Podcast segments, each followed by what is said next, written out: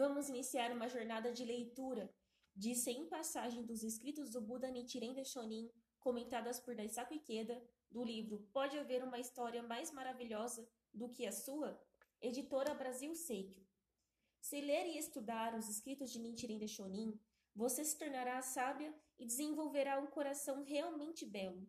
Disse certa vez o presidente da SGI Daisaku Ikeda a uma jovem, reproduzindo as palavras de seu mestre, Josei Toda, que reiterava constantemente às jovens que fizessem dos escritos de Daishonin a base de sua vida. Em anos recentes, a divisão feminina de jovens da Soka Gakkai do Japão selecionou 30 escritos de Daishonin para concentrar seus estudos em torno desses temas. Para auxiliar esse estudo, publicaram um livro com uma coletânea de 100 passagens desses 30 escritos intitulado Estude a principal filosofia do mundo. Cada uma das passagens Cada uma das 100 passagens é acompanhada de um excerto de uma orientação do presidente Queda pertinente ao assunto e uma breve explanação elaborada pelo Comitê de Estudos da Divisão Feminina de Jovens da Sogagakai. Poderia haver uma história mais maravilhosa do que a de vocês? Sandy, volume 1, página 522.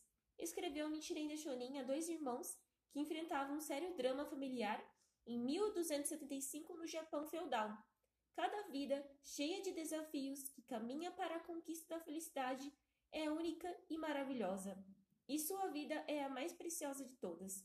Com temas do dia a dia e sem frases selecionadas dos escritos do Buda, Nichiren Daishonin, comentadas pelo Dr. Daisaku Ikeda, esta obra foi feita especialmente para inspirar as jovens a avançar com coragem e determinação na conquista da vitória.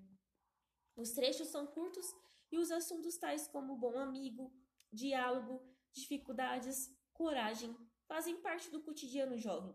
Portanto, esta coletânea pode ser comparada a uma bússola a guiar nossos passos e a fortalecer a nossa vida.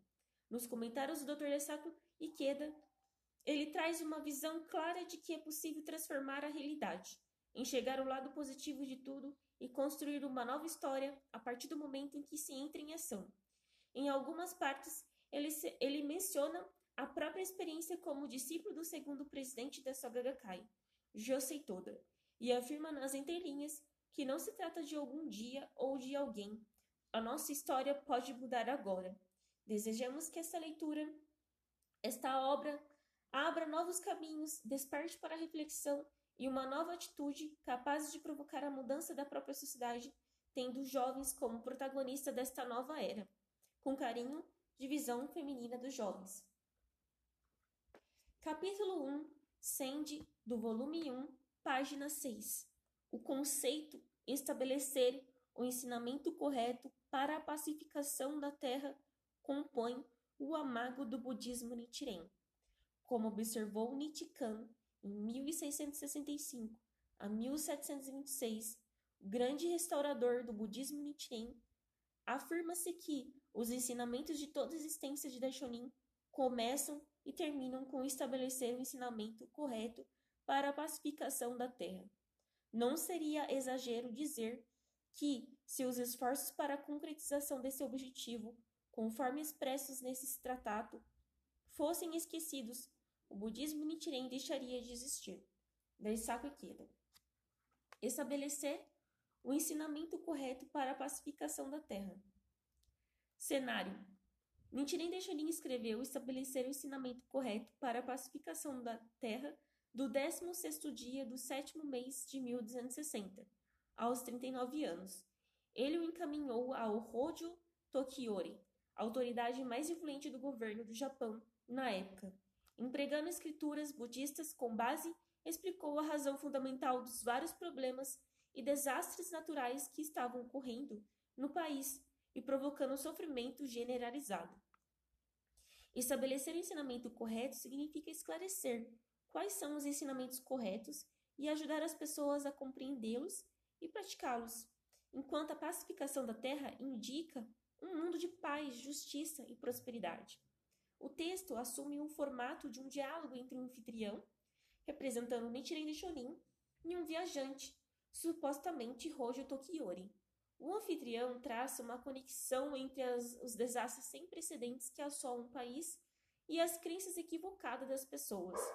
Especificamente, o povo japonês rejeitaram o Sutta do Lótus e os seus ensinamentos de que todos são potenciais Budas. Em vez disso, abraçavam doutrinas inferiores em última análise, filosofias errôneas que situavam a fonte da felicidade fora do ser humano. Esta obra é o chamado de Daishonin para que as pessoas parem de apoiar ensinamentos budistas errôneos e abracem o Sutta do Lótus que ensina que todos, que todos possuem ilimitado potencial e força. É o único ensinamento capaz de conduzir todas as pessoas ao estado de Buda. As pessoas só poderão obter alívio para os seus sofrimentos e consolidar a paz e segurança abraçando esta filosofia suprema. Em vez de oferecer dez mil orações para remediar, seria melhor simplesmente banir esse único mal. Quando Nichiren Daishonin redigiu e estabeleceu o ensinamento correto para a pacificação da terra, o povo japonês estava sofrendo decorrência de uma série de desastres, fome e epidemias. Daishonin buscou compreender as causas fundamentais dessas calamidades estudando todos os sutras budistas. Neles, encontrou profusa sustentação para o seu argumento de que a causa principal dos desastres e sofrimentos residia na rejeição das pessoas ao ensinamento correto, ou seja, ao Sutta do Lótus que elucida que todas as pessoas possuem a natureza de Buda. Em vez disso, muitos acreditavam nos ensinamentos da terra pura do sacerdote Ronen, que instigava as pessoas a buscar a felicidade após a morte na chamada Terra Pura, um paraíso mítico distante deste mundo. Ronin também ensinava as pessoas a repudiar o Sutta do Lótus e a concepção de que as pessoas podem transformar o mundo em que vivem. O ensinamento da terra pura, de que a felicidade só ocorre após a morte, enfraquecia a vontade das pessoas de viver aqui e agora. Em virtude disso, o povo japonês havia chegado ao ponto de simplesmente resignar-se ao destino. Nichiren Daishonin fez tudo o que podia para conduzir as pessoas ao ensinamento correto. Empenhou-se ao máximo para fazê-las despertar para os vários erros contidos nos ensinamentos de Ronen, denominando-os de esse único mal e recomendou com veemência que abandonassem.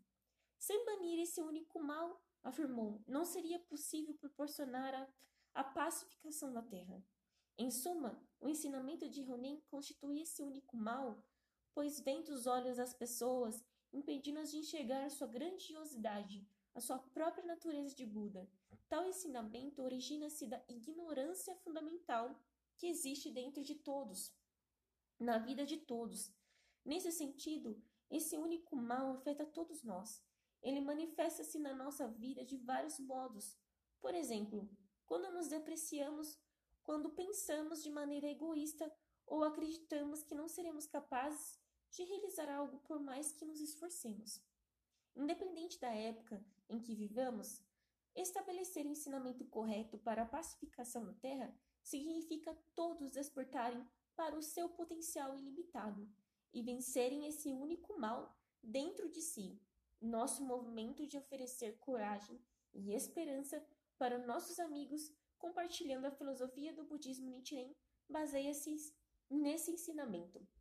O presidente Ikeda, presidente Ikeda podera escuridão fundamental é a ignorância fundamental inerente à vida, de onde brotam a descrença da dignidade e no valor da existência humana, e o desrespeito às outras vidas.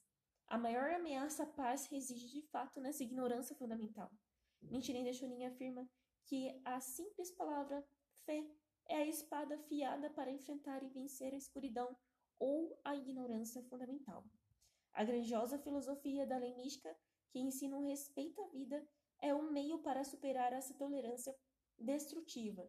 Difundir esse ideal e, convertê-lo no espírito da época